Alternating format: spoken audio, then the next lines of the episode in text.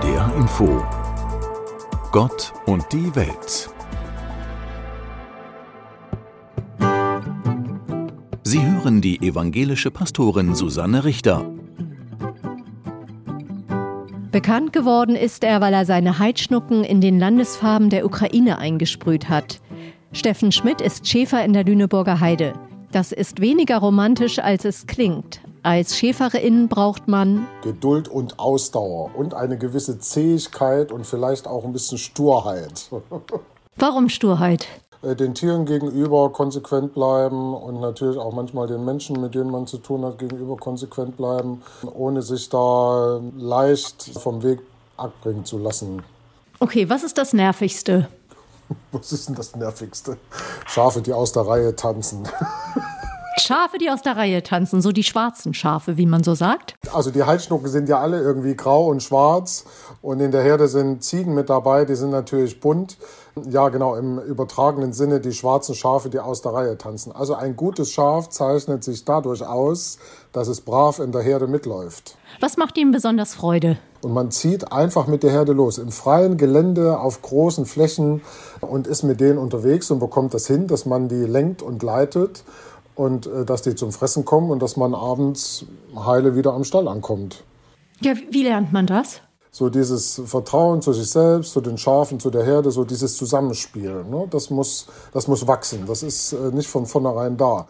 Ihr Beruf, der taucht ja in der Bibel ganz oft auf. Also der Herr ist mein Hirte, mir wird nichts mangeln, heißt es im Psalm 23. Können Sie damit etwas anfangen, dass Gott wie ein Hirte auf uns aufpasst? Sie wissen ja nun, was ein Hirte, was ein Schäfer machen soll.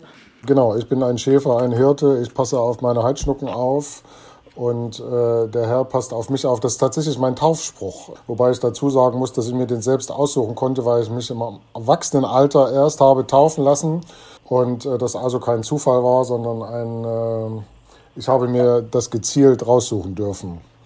Wie, wie ist das gekommen? Was war das für eine Situation, dass Sie als Erwachsener gesagt haben, ich möchte mich taufen lassen? Ich bin also nicht religiös erzogen worden. In meiner Familie war das kein Thema, außer dass wir zu Heiligabend in die Kirche gegangen sind. Und ja, ich habe ähm, immer mal wieder, keine Ahnung warum, mich recht schnell mit, mit Pfarrern angefreundet. Und äh, in dem Ort, in dem wir gewohnt haben, mit dem Pfarrer habe ich mich auch angefreundet, obwohl er eine ganze Ecke älter ist als ich. Und der hat mich eingeladen zu, er hat so Erwachsenenbildung gemacht, ne, so, so Religionskurse. Und er hat mich eingeladen, da mal mit hinzukommen. Das gipfelte dann darin, dass ich mich entschlossen habe, mich taufen zu lassen. Können Sie sich noch erinnern, was Sie damals besonders berührt hat oder angesprochen hat? Ich glaube, es hat auch was mit Gemeinschaft zu tun. Also das Gefühl, zur Gemeinschaft der Christen zu gehören. Ich finde viele christliche Gedanken und Einstellungen sehr gut und sehr strebenswert. Welchen Gedanken zum Beispiel? Nächstenliebe, sich umeinander kümmern, äh, auch in dem Sinne, dass man einander zuhört, miteinander spricht. Äh, das sind eigentlich so die Dinge, die für mich eine Rolle spielen.